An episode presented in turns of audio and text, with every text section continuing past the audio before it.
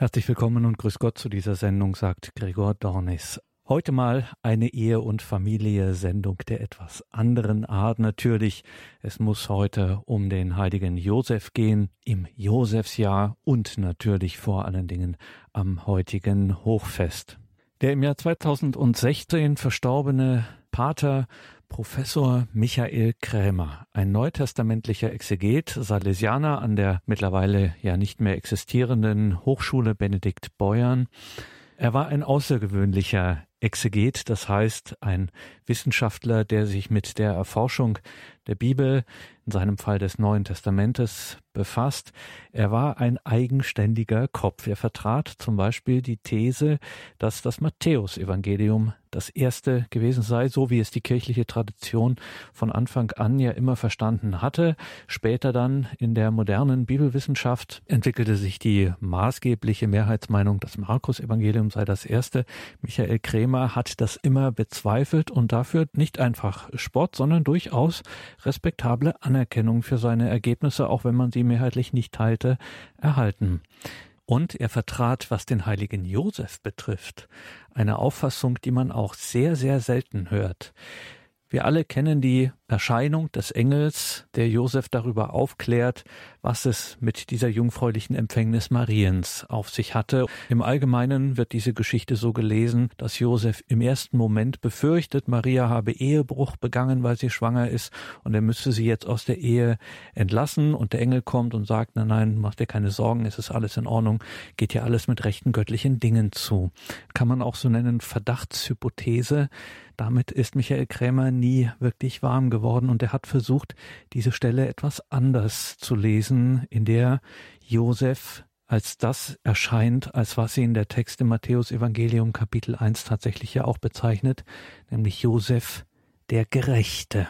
Darüber hat Professor Krämer vor über zehn Jahren einmal innerhalb einer Reihe zur Kindheitsgeschichte nach Matthäus hier gesprochen. Das waren sehr intensive exegetische Gedanken, die aber so originell sind und ein so wesentliches biblisches Licht auf den heiligen Josef werfen, dass wir das mal aus dieser Reihe heraus und zusammengeschnitten haben, was er damals gesagt hat und es Ihnen heute anlässlich des Hochfestes und natürlich sowieso zum Josefsjahr noch einmal präsentieren möchten. Den Vortrag von Professor Michael Krämer sprach er im Wechsel mit einem seiner Mitbrüder. Der heilige Josef, in Anführungszeichen ohne jeden Zweifel, der Bräutigam Mariens. In Bethlehem geboren, ist er nach Gottes Anordnung und gemäß der Schrift in Nazareth aufgewachsen. Dass diese Behauptung die Aussageabsicht des zweiten Teiles der Kindheitsgeschichte ist, braucht nicht breit nachgewiesen zu werden. Das erkennt jeder Leser auf den ersten Blick. An der Geschichte der Weisen aus dem Morgenland soll gezeigt werden, es ist offiziell festgestellt worden, dass gemäß der Schrift der neugeborene König der Juden nach den Worten des Propheten Micha, Kapitel 5, Vers 1 und 3, in Bethlehem geboren wird. Dort haben die Weisen ihn auch gefunden.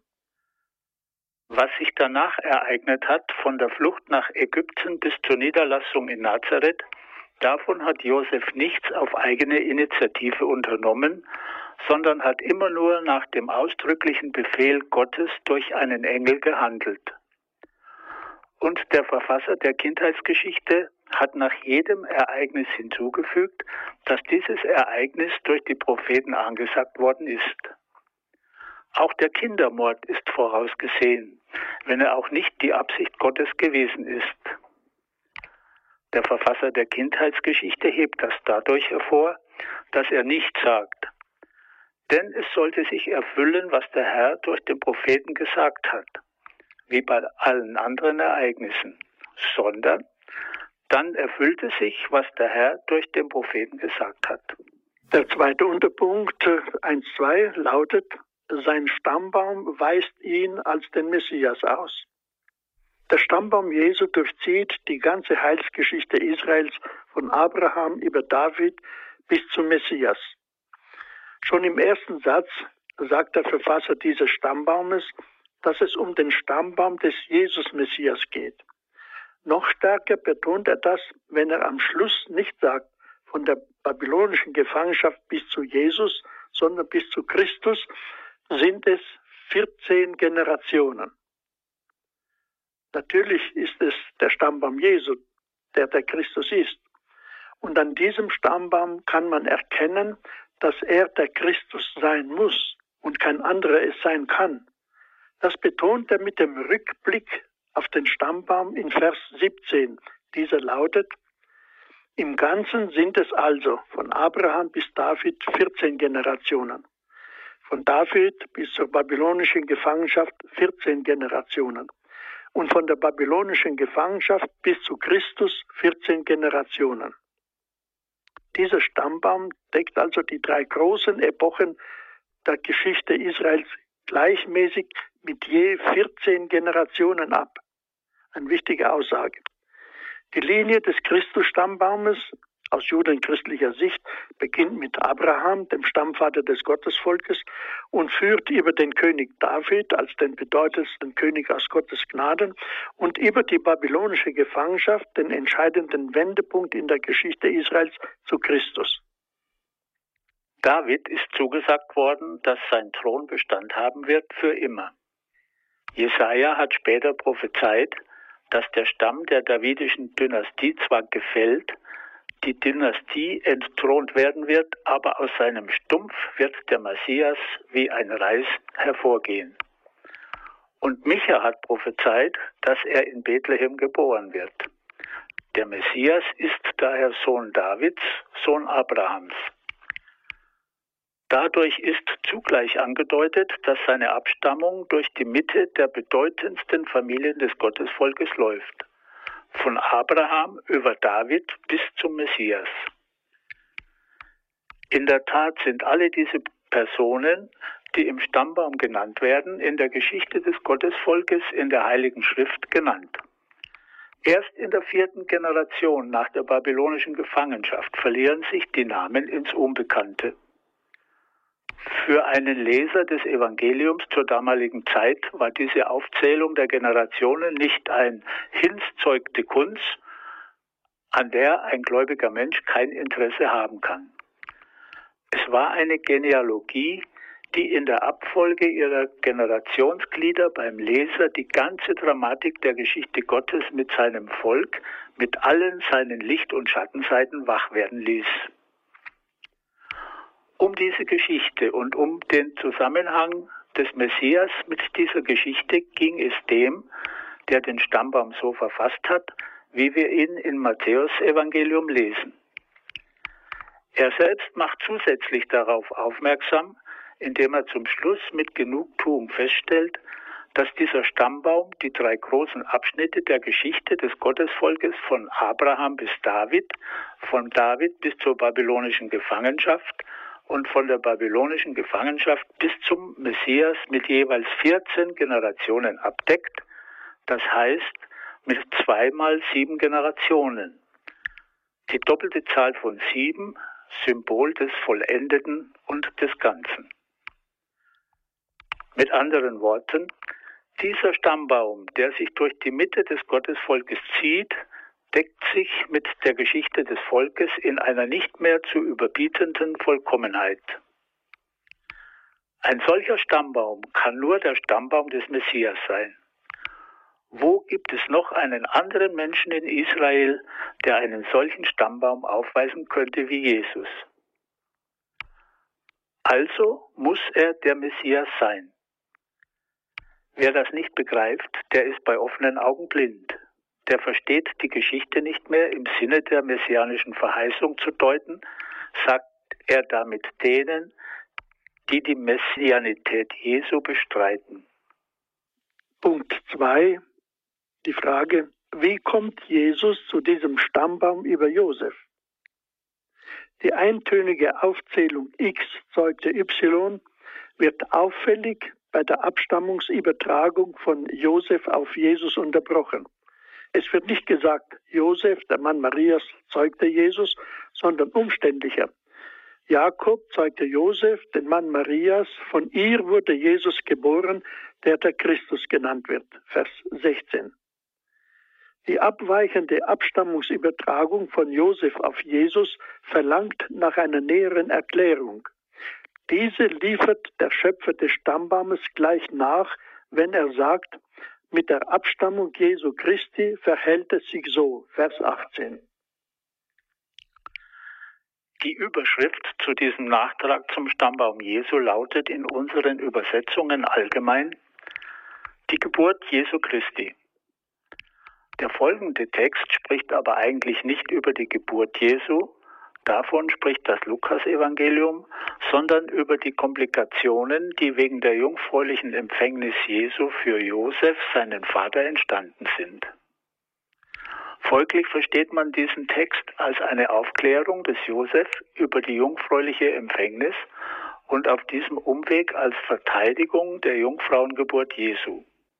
Dem Verständnis entsprechend setzt man als Überschrift statt die Abstammung Jesu, die Geburt Jesu und beginnt die Erklärung mit dem Satz, mit der Geburt Jesu Christi verhält es sich so. Das heißt, die Empfängnis geschah nicht durch einen Ehebruch, welche Vermutung man Josef unterstellt, sondern durch das Wirken des Heiligen Geistes. Und die ganze Geschichte läuft dahin hinaus, dass Josef über seinen Irrtum aufgeklärt wird. Josef, Sohn Davids, fürchte dich nicht, Maria, deine Frau, zu dir zu nehmen, denn das Kind, das sie erwartet, ist vom Heiligen Geist Jetzt ist alles wieder in Ordnung und die Ereignisse nehmen ihren richtigen Weg. Ist das tatsächlich die Absicht dessen, der diesen Nachtrag zum Stammbaum geschrieben hat? Das wollen wir hinterfragen.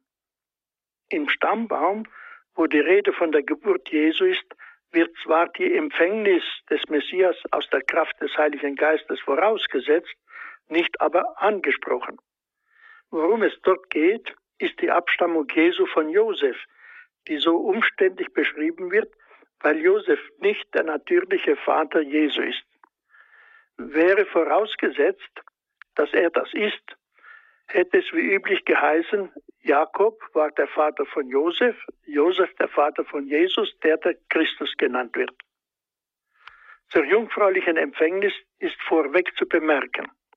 Die Tatsache der Jungfrauengeburt Jesu aus seiner Mutter muss in den Christengemeinden bekannt gewesen sein, noch bevor der Stammbaum entstanden ist. Zudem ist dieser Umstand für den Beweis der Messianität Jesu, um die es hier geht, kein Vorteil, sondern bringt eine riesige Schwierigkeit mit sich. Dass der Messias jungfräulich geboren werden sollte, war der jüdischen Tradition total unbekannt. Aus keiner Stelle der Schrift noch aus irgendeiner Äußerung eines Rabbi haben sie etwas in diese Richtung entnommen. Sie werden sagen, da ist doch die klare Prophezeiung des Jesaja. Seht, die Jungfrau wird ein Kind empfangen und einen Sohn gebären und ihm den Namen Immanuel geben. Jesaja Kapitel 7, Vers 14. Da hätten sie doch das entnehmen können, so wie es auch der Verfasser der Kindheitsgeschichte entnommen hat. Über dieses Problem werden wir in einem eigenen Vortrag ausführlich hören. Bei dieser Sachlage hinsichtlich der Geburt des Messias hätten die Christen überhaupt keinen Grund gehabt, eine Jungfrauengeburt für Jesus zu erfinden, die ihnen nur große Schwierigkeiten bereiten musste für den Nachweis seiner davidischen Abstammung, ohne die ihn niemand als Messias anerkannt hätte. Nicht um die Bezeugung der jungfräulichen Geburt des Jesus-Messias geht es in diesem Nachtrag zum Stammbaum, sondern um die Rechtfertigung seiner Abstammung von Josef, dem Sohn Davids, obwohl er nicht sein natürlicher Vater ist. Dass die Überschrift Die Geburt Jesu in der Einheitsübersetzung an der Aussageabsicht dieses Textes vorbeigeht, ist schon daran offensichtlich, dass von der Geburt nicht gesprochen wird und dass nicht Maria die Hauptperson ist, um die es geht, sondern Josef.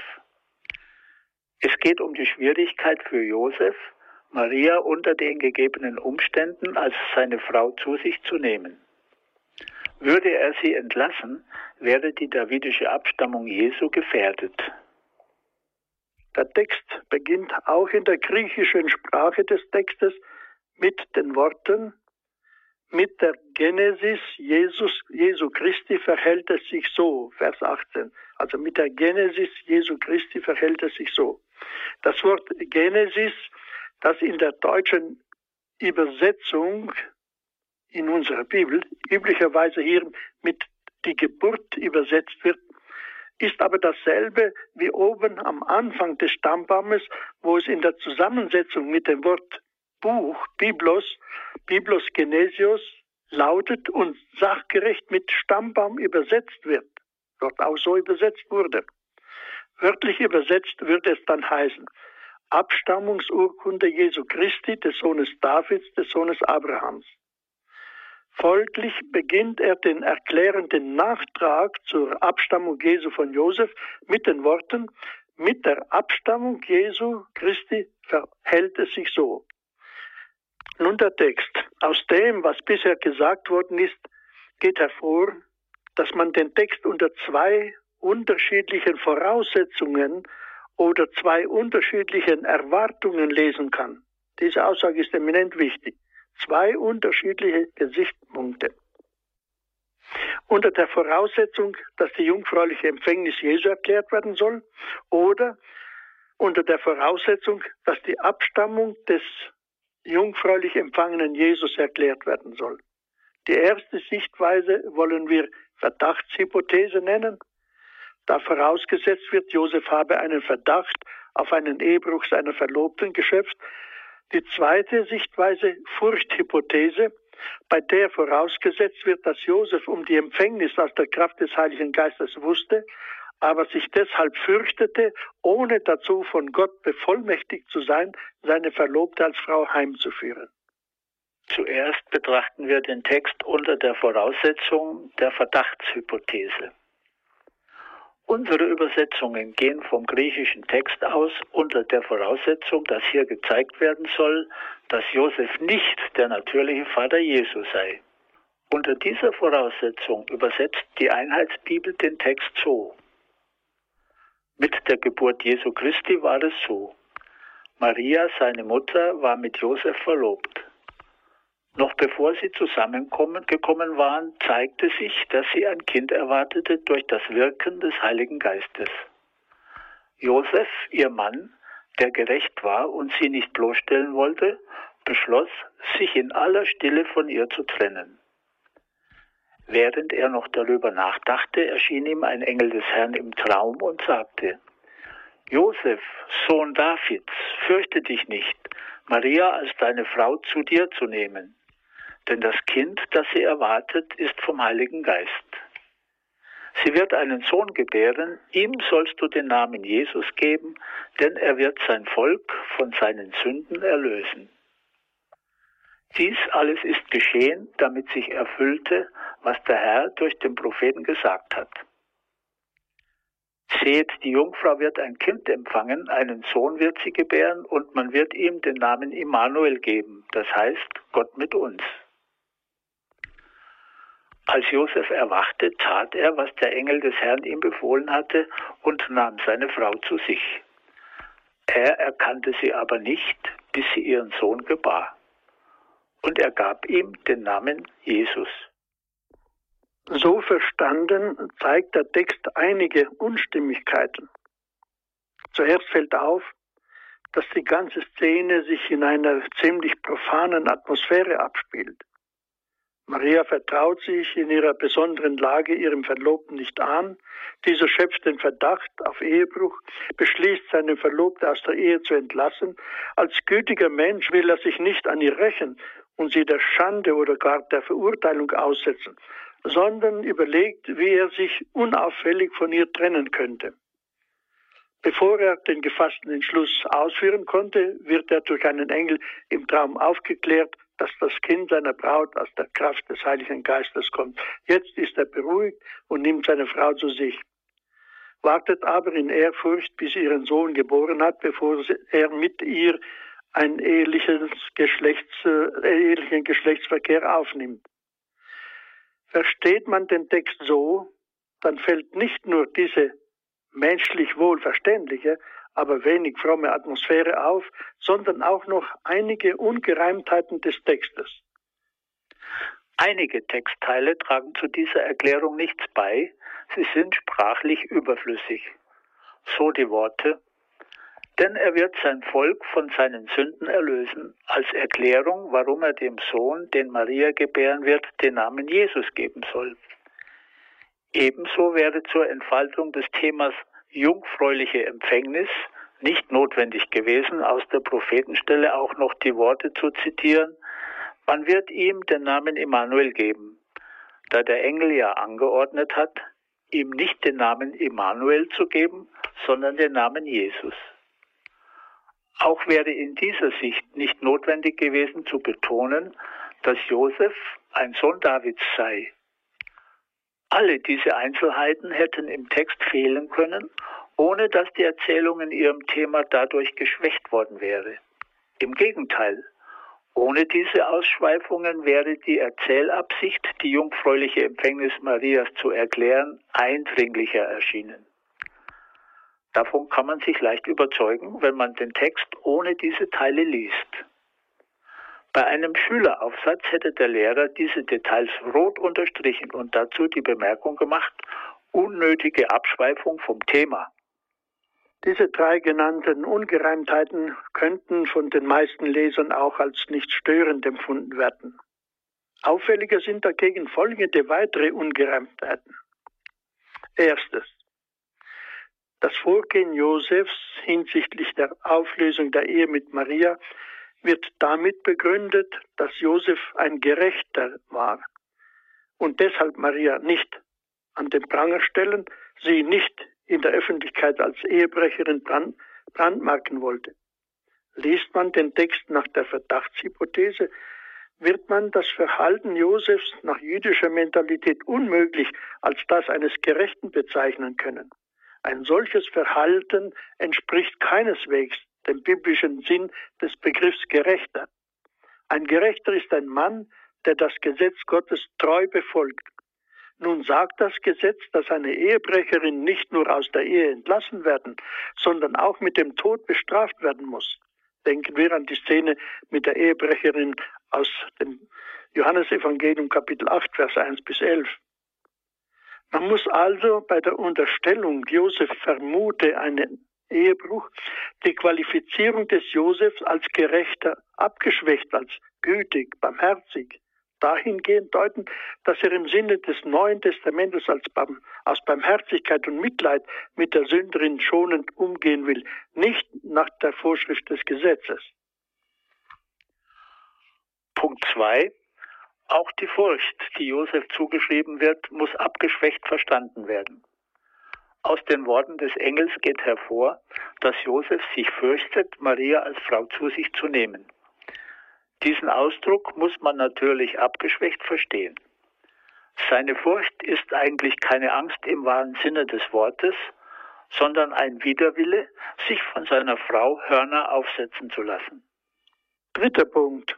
Weiter ist die Absicht, Maria geheim zu entlassen, ein unmögliches Vorhaben.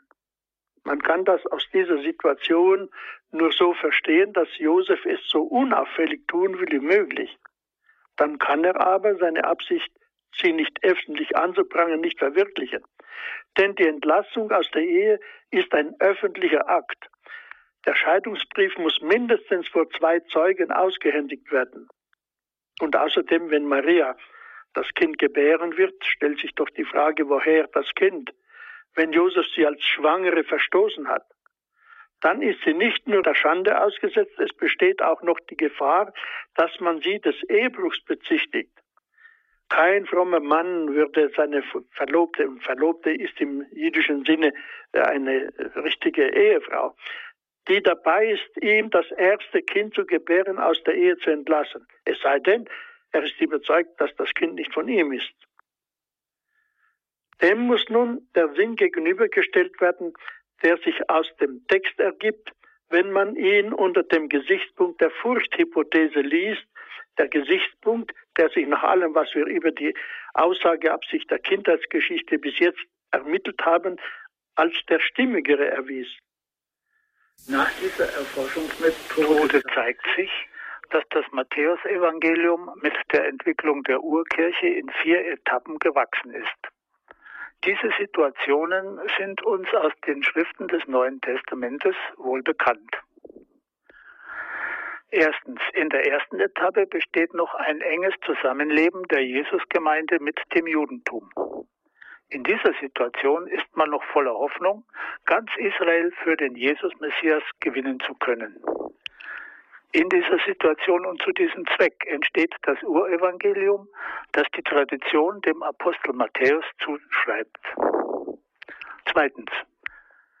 Diese Hoffnung hat sich nicht erfüllt, weil die große Mehrheit der Juden auch weiter im Unglauben verblieb und den Anspruch Jesu, der Messias zu sein, bekämpfte, ergab sich die Notwendigkeit, mit ihnen zu polemisieren und die Messianität Jesu zu verteidigen.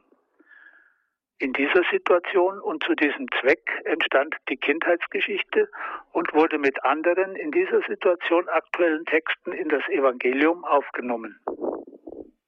Dritte Situation. Nach der Trennung der Urkirche vom Judentum und mit dem Auftreten des Paulus entstand eine neue Situation. Es entstand innerhalb der Christenheit die Diskussion um die Frage, ob das mosaische Gesetz neben dem Christusmysterium auch weiter als notwendiger Heilsweg Geltung hat oder nicht. Das Apostelkonzil entschied, dass die Christen aus dem Heidentum nicht auf das mosaische Gesetz verpflichtet sind. Siehe Apostelgeschichte Kapitel 15. Die Judenchristen aber wohl so lange darauf verpflichtet bleiben, bis Jesus als Messias wiederkommen wird, um das messianische Gottesreich endgültig aufzurichten.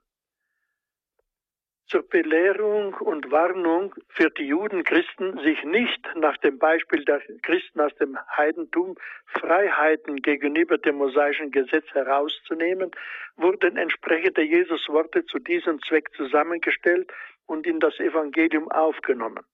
Es sind dann die sieben, acht. Das Auffälligste ist Matthäus Kapitel 5, Vers 17 bis 19. Ich zitiere es direkt. Da heißt es, meint nicht, ich sei gekommen, das Gesetz und die Propheten aufzuheben. Ich bin nicht gekommen, um aufzuheben, sondern um zu erfüllen. Amen, das sage ich euch. Bis Himmel und Erde vergehen, wird nicht der kleinste Buchstabe des Gesetzes vergehen, bevor nicht alles geschehen ist. Wer auch nur eines von den kleinsten Geboten aufhebt und die Menschen entsprechend lehrt, wird der Kleinste im Himmelreich sein. Wer sie aber hält und halten lehrt, der wird groß sein im Himmelreich. Angesichts dieses Textes können wir feststellen, also als Wissenschaftler, von Jesus ist hier offensichtlich nur das Wort, ich bin nicht gekommen, das Gesetz und die Propheten aufzuheben, sondern zu erfüllen. Der Rest kommt von dem, der seine Judengemeinde, Judenchristengemeinde mahnt, sich nicht an den Heidenchristen hinsichtlich des mosaischen Gesetzes ein Beispiel in ihrem Verhalten zu nehmen.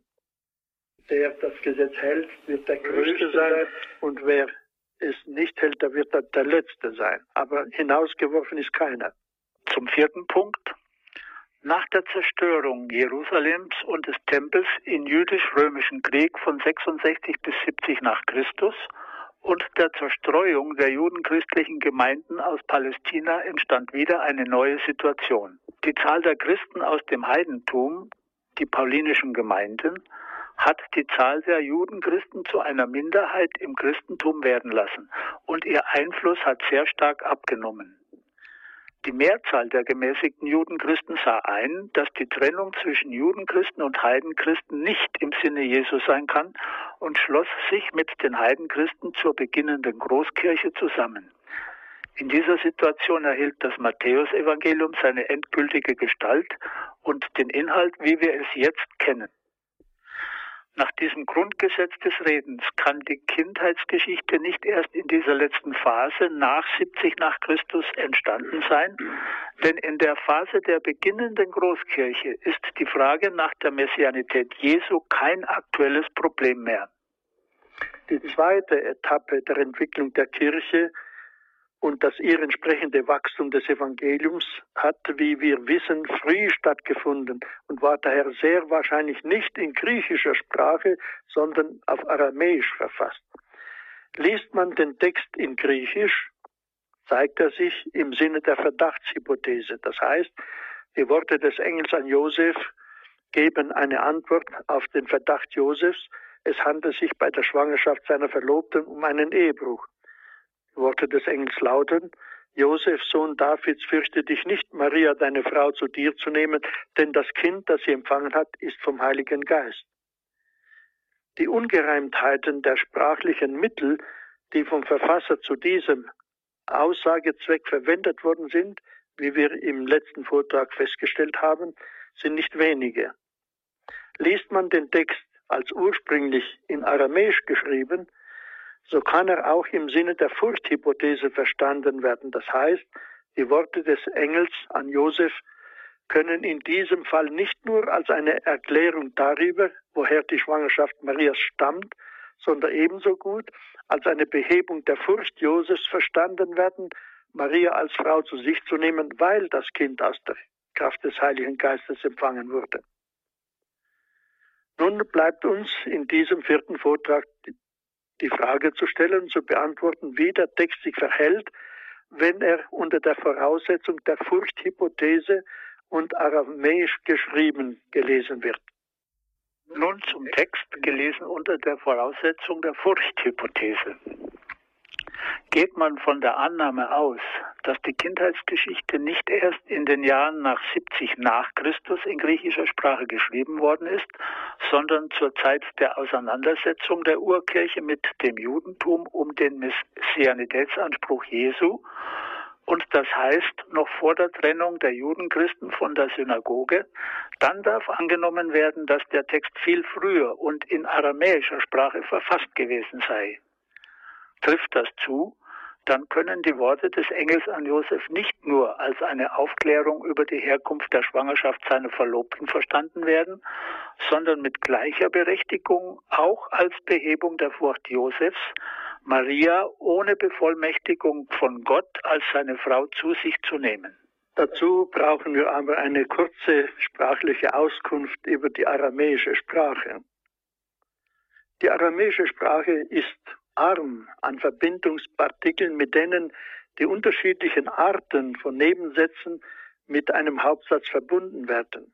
Der Nebensatz, das Kind, das sie empfangen hat, ist vom Heiligen Geist, kann mit dem Hauptsatz, Josef, Sohn Davids, fürchte dich nicht, Maria, deine Frau zu dir zu nehmen, auf Deutsch als Aufklärung verstanden werden, woher diese Schwangerschaft kommt, oder als Beschwichtigung der Furcht, weil das Kind vom Heiligen Geist ist. Wenn als Aufklärung, woher das Kind kommt, dann lautet der Satz auf Deutsch so. Josef, Sohn Davids, fürchte dich nicht, Maria, deine Frau, zu dir zu nehmen, denn das, was in ihr empfangen ist, ist vom Heiligen Geist. Wenn er als Beschwichtigung der Furcht gedacht ist, dann lautet der Satz auf Deutsch so. Josef, Sohn Davids, fürchte dich nicht, deine Frau Maria zu dir zu nehmen, weil das, was in ihr empfangen ist, vom Heiligen Geist ist. In beiden dieser Fälle verbindet die aramäische Sprache den Nebensatz und den Hauptsatz nicht mit zwei unterschiedlichen, sondern mit einem und denselben Partikel, mit der einen und selben Wort, nämlich die. Durch das deutsche Hilfswort ist das sich auf die Aussage vom Heiligen Geist, ist vom Heiligen Geist bezieht, konnte die deutsche Sprache den Unterschied der beiden Bedeutungen im Satz deutlich machen. Die aramäische Sprache kennt keine Hilfszeitwörter sein und haben. Und der Ausdruck vom Heiligen Geist, worauf sich unser Hilfszeitwort ist, bezieht, steht auf Aramäisch in beiden Fällen an der gleichen Stelle. Das heißt, ob der Satz in dem einen oder anderen Sinn gelesen werden muss, muss der Leser aus dem Gesamt feststellen.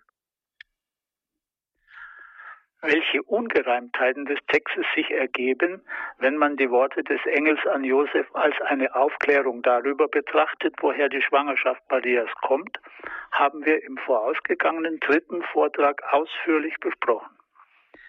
Hier müssen sie kurz erwähnt werden, um zu sehen, ob sie verschwinden, wenn man den Text im Sinne der Furchthypothese liest. Dazu der erste Punkt. Im Zeichen der Verdachtshypothese gelesen atmet die Erzählung keine fromme religiöse Atmosphäre. Da geht es um den Verdacht Josefs, Maria sei schwanger aufgrund eines Ehebruchs. Er will sie daher zwar nicht mit Rachegefühl verstoßen, aber doch, wenn auch schonend, aus der Ehe entlassen. Nur ein Eingriff Gottes durch einen Engel verhindert die drohende Katastrophe. Im Zeichen der Furchthypothese gelesen, zeigt sich die Erzählung in ausgeprägter frommer religiöser Atmosphäre. Angesichts der Schwangerschaft seiner Braut aus der Kraft des Heiligen Geistes überkommt Josef, der ein frommer Mann ist, eine heilige Angst, sie als seine Frau zu sich zu nehmen. Er muss daher die Ehe auflösen. Das muss aber so geschehen, dass auf Maria kein falscher Verdacht fällt. Keinesfalls darf er sie einer öffentlichen Schande aussetzen oder sogar, wie das Gesetz es verlangt, und dazu sehe Deuteronomium Kapitel 22, Vers 23 bis 27, der Steinigung ausliefern. Während er sich mit diesem nicht zu lösenden Dilemma abquält, kommt durch den Engel die befreiende Lösung. Josef, Sohn Davids, fürchte dich nicht, Maria, deine Frau, zu dir zu nehmen, weil ihr Kind vom Heiligen Geist ist. Drittens, dieser klaren Aussage gegenüber kommt bei der Verdachtshypothese zu der ungünstigen Gesamtatmosphäre der Beschreibung des Ereignisses noch eine Reihe von Ungereimtheiten in den Sprachmitteln, mit denen die Aussage des Verdachtes gemacht wird, dazu. Das Wort Genesis mit einem N geschrieben wird als die Geburt verstanden und übersetzt. Das griechische Wort für Geburt heißt Genesis und wird mit zwei N geschrieben. Genesis ist dasselbe Wort wie im ersten Satz des Stammbaums Biblos Genesios Jesu Christu, wo es als Stammbaum Jesu Christi übersetzt wird, wörtlich das Buch der Abstammung Jesu Christi. In diesem Zusammenhang wird es richtig mit Stammbaum übersetzt. Wenn dann in der Erklärung der Unregelmäßigkeit in der Abstammung Jesu von Josef gesagt wird, die Genesis des Jesus Christus geschah so, und der folgende Text beschreibt nicht die Geburt Jesus, sondern wie er über Josef zur Abstammung aus dem Hause Davids gekommen ist, dann kann mit dem Wort Genesis nichts anderes gemeint sein als Abstammung. Und der Satz lautet, mit der Abstammung des Jesus Christus war es so. Ja, nun wollen wir weitersehen, wie sich äh, unser Text äh, zu dieser äh, Auffassung, dass es sich um die Furcht Josef handelt und um die Aufklärung, dass er also sich nicht fürchten braucht, Maria als Frau zu sich zu nehmen. Jetzt schauen wir uns den Text weiter genau an. Die Worte, noch bevor sie zusammengekommen waren, versteht man in der Verdachtshypothese so, noch bevor Josef Maria als Frau zu sich genommen hatte. Auf Aramäisch kann dieser Gedanke nicht mit dem Tatwort Zusammenkommen ausgedrückt werden, nämlich der eine gegenseitige Handlung ausdrückt, Zusammenkommen. Die Heimführung der Braut galt als einseitiger Akt des Bräutigams. Der Bräutigam nahm die Braut zu sich. Dieser Akt hieß auf Aramäisch daher auch Nisuin, wörtlich übersetzt Besitznahme. Demnach kann die Redeweise, wenn man sie auf Aramäisch versteht, noch bevor sie zusammengekommen waren, nur als euphemistischer Ausdruck für den verneinten Geschlechtsverkehr verstanden werden. Ob dieses Zusammenkommen dann als real oder als hypothetisch zu verstehen sei, kann die aramäische Sprache auch nicht durch ein dazu geeignetes Sprachmittel ausdrücken, weil sie keine Konjunktiv- und Optativformen für die Tatwörter haben, wie Lateinisch und Griechisch, auch die deutsche Sprache. Aus dem Zusammenhang des verneinten Zusammenkommens ist der Text dann auf Deutsch korrekt so zu übersetzen. Noch bevor sie ehelichen Verkehr gehabt hätten, geschah es, dass sie empfangen hatte vom Heiligen Geist. Ist der Satz als Verneinung des ehelichen Geschlechtsverkehrs gemeint, dann ist der dazugehörige Hauptsatz, geschah es, dass sie vom Heiligen Geist empfangen hatte, ganz logisch. Man muss nicht wie in der Verdachtshypothese unterstellen, raten, äh, unterstellen, dass Josef die Tatsache der Einwirkung des Heiligen Geistes nicht wusste und dass der, der, Hinweis auf die Einwirkung des Heiligen Geistes nur für den christlichen Leser gesagt wird, der ja von der jungfräulichen Empfängnis Marias weiß. Unrichtig ist daher auch die Aussage, noch bevor sie zusammengekommen waren, zeigte sich, dass sie ein Kind erwartete durch das Wirken des Heiligen Geistes. Dass die Schwangerschaft Wirkung des Heiligen Geistes gewesen sei, konnte es ja nicht an ihr, nämlich der Schwangerschaft als solcher zeigen, wie übersetzt wird. Nun sechstens. Das darauf folgende Vorgehen des Josef wird begründet mit seiner Frömmigkeit. Josef, ihr Mann, der gerecht war und sie nicht bloßstellen wollte, beschloss, die Ehe geheim aufzulösen. Gerecht heißt im biblischen Gebrauch nicht allein und nicht an erster Stelle eine korrekte soziale Beziehung zu den Mitmenschen. Gerechtigkeit ist in erster Linie die korrekte Beziehung zu Gott. Und das wird vor allem daran gemessen, wie sorgfältig der Mensch den Willen Gottes erfüllt, der sich im mosaischen Gesetz äußert. Diese Bezeichnung der Eigenschaft Josefs als Gerechter muss nicht mehr wie im Sinne der Verdachtshypothese in gültig oder barmherzig umgedeutet werden. Sie entfaltet voll ihren biblischen Sinn. Und nun zum siebten Punkt. Was er nun tun will, entspricht ganz genau der Handlung eines Gerechten angesichts dieser Situation. Er will nicht nur die Ehe so unauffällig wie möglich auflösen, sondern buchstäblich geheim. Als frommer Mann kann er auf keinen Fall von Gott unbefugt mit dieser Frau, die Gott auf solche Weise für seine Pläne beschlagnahmt hat, als Mann zusammenleben. An einem Geschlechtsverkehr mit ihr ist überhaupt nicht zu denken. Nach der damaligen Auffassung von der Fortpflanzung war ja der Geschlechtsakt an sich etwas Geheimnisvolles, Heiliges, die Befruchtung ein Geschenk Gottes. Daher musste er nach diesem Ereignis der wunderbaren Schwangerschaft Maria freigeben. Er musste die Ehe lösen. Das musste aber so geschehen, dass Maria auf keinen Fall in einen falschen Verdacht eines Ehebruches kommen konnte. Dann nun fahren wir fort mit den Argumenten zugunsten des, äh, Furcht, der Furchthypothese. Dieses Vorhaben Josef, sie geheim zu entlassen, erweist sich aber als unausführbar, als ein Dilemma. Die schlichteste Weise der Entlassung der Frau aus der Ehe war die Aushändigung der, der Scheidungsurkunde. Aber auch das konnte nicht ganz geheim geschehen. Sie musste mindestens vor zwei Zeugen ausgehändigt werden.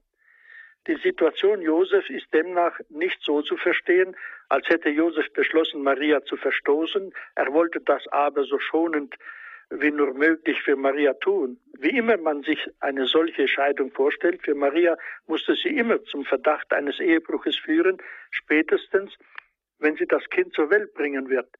Dann müsste sich die Frage stellen, warum hat Josef, ihr Mann, sie verstoßen?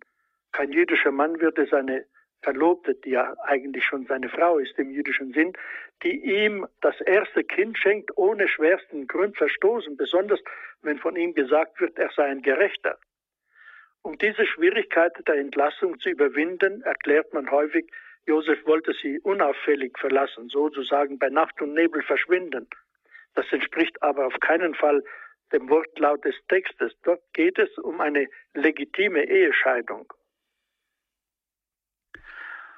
Der Auftritt des Engels soll Josef nicht daran hindern, seinen Entschluss zu verwirklichen, da es ja ohnehin keine gangbare Lösung gab. Vielmehr hilft ihm der Engel, sein scheinbar unlösbares Problem so zu lösen, indem er ihm die Furcht vor der Ehe mit Maria nimmt. Das Wort des Engels ist in diesem Zusammenhang nur so als logisch zu verstehen. Josef, Sohn Davids, fürchte dich nicht, Maria, deine Frau, zu dir zu nehmen, weil das Kind, das sie erwartet, vom Heiligen Geist ist. Diese Botschaft des Engels für Josef steht nun mit dem gesamten Kontext dieser Erklärung über die Abstammung Jesu von Josef in vollem Einklang. Zehnter Punkt. In dieser Anrede an Josef ist die Charakterisierung des Josef als Sohn Davids nicht überflüssig, wie bei der Verdachtshypothese. Sie ist vielmehr wesentlich, weil es ja um die davidische Abstammung geht, die Jesus durch Josef erhalten soll.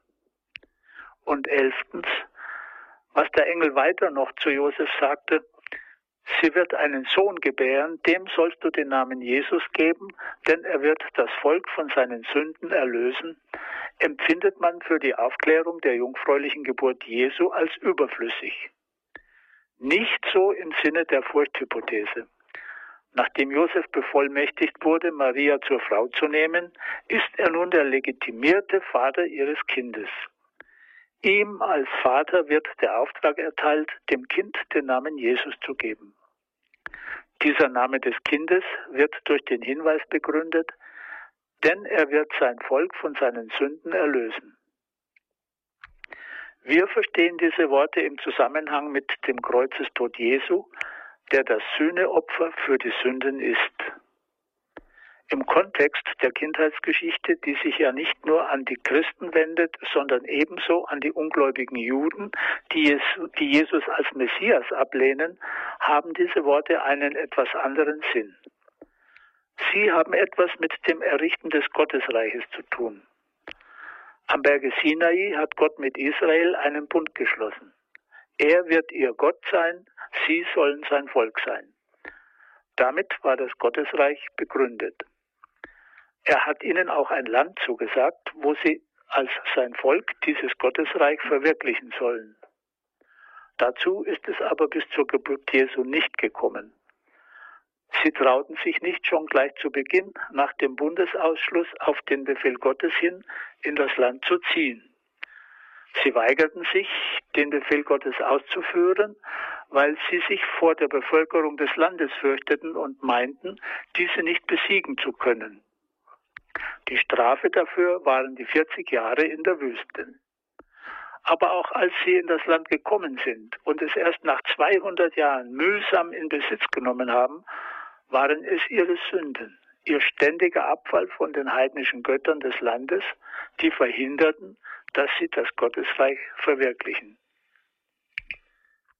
Eine Zeit lang erhoffte man sich von den Königen aus dem Hause Davids die Verwirklichung des Gottesreiches aber vergebens.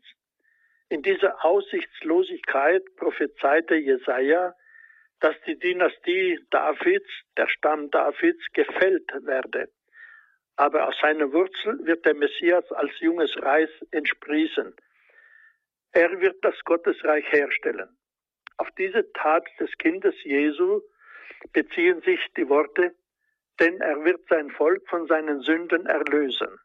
Das heißt, Jesus ist der Messias, das Reis aus dem Stamme Davids, Israel ist sein Volk und er wird das Hindernis für die Erreichung des Gottesreiches beseitigen. Er wird es von seinen Sünden erlösen.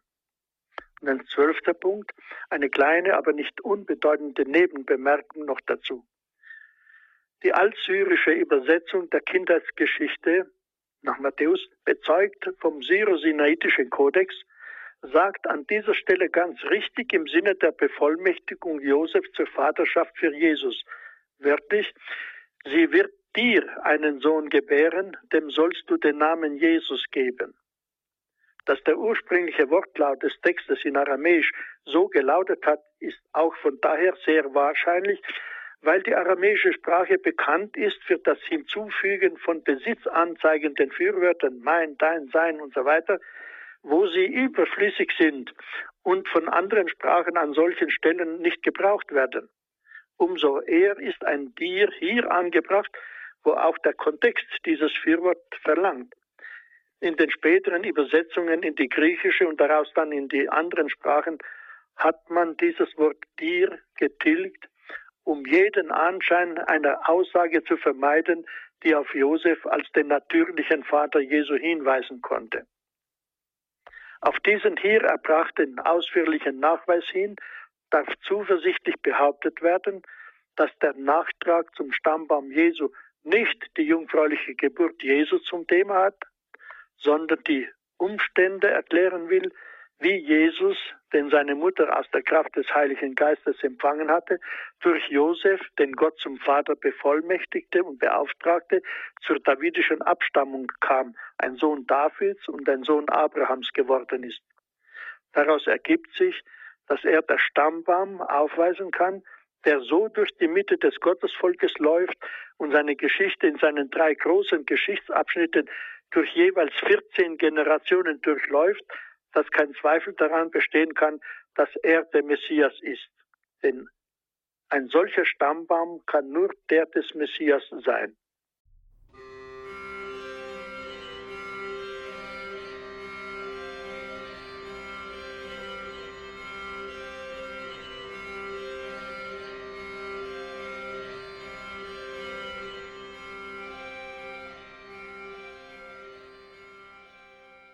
In der heutigen Ehe- und Familie-Sendung hörten Sie noch einmal den im Jahr 2016 verstorbenen Neutestamentler Salesianerpater Professor Michael Krämer mit Gedanken zum heiligen Josef im ersten Kapitel des Matthäusevangeliums. Liebe Hörerinnen und Hörer, das waren jetzt sehr intensive biblische Betrachtungen, sowohl geistlich als auch wissenschaftlich theologisch. Das alles kann man nachhören in unserer Mediathek auf horeb.org. Danke Ihnen allen fürs Dabeisein. Jetzt folgt gleich hier um 20.30 Uhr die Sendereihe Credo. Alles Gute und gottesreichen Segen wünscht ihr Gregor Dornis.